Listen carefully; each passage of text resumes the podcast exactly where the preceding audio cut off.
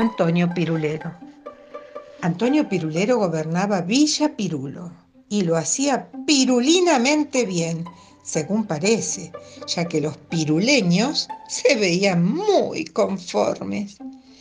Una mañana, sin embargo, Antonio Pirulero se despertó más pirulo que de costumbre y exigió a los habitantes de la villa que durante todo ese día abandonaran sus trabajos habituales y se dedicaran a otra cosa. ¿A otra cosa? ¿Y a qué cosa?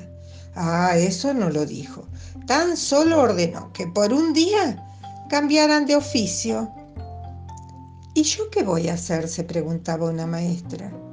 Bailarina, carpintera, y yo se lamentaba un cartero, y yo, y yo, y yo se quejaban las abogadas, los cocineros, las empleadas de banco, los paseadores de perro.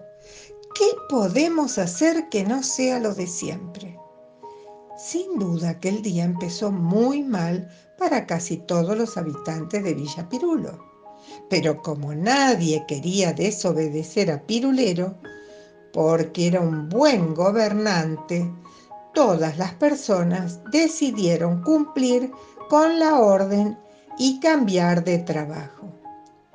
Así fue como durante esa jornada el mejor plomero de la villa se fue a donde ensayaba la orquesta y se sentó a tocar el violín.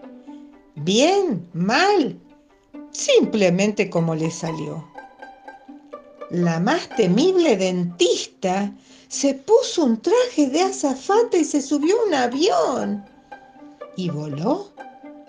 ¿Hubo un piloto que manejara? Así parece porque nadie se quejó del viaje. Un arquitecto se fue a la tintorería y planchó sacos y pantalones hasta que le dolieron los brazos.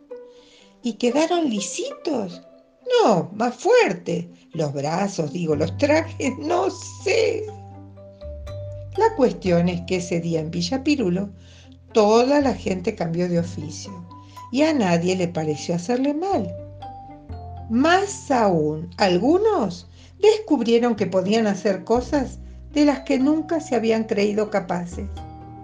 El ejemplo más claro fue el del propio gobernante, para cumplir él también con su orden, ese día decidió ser escritor. ¿Y saben lo que escribió? Sí, escribió este cuento entero, el de Antonio Pirulero.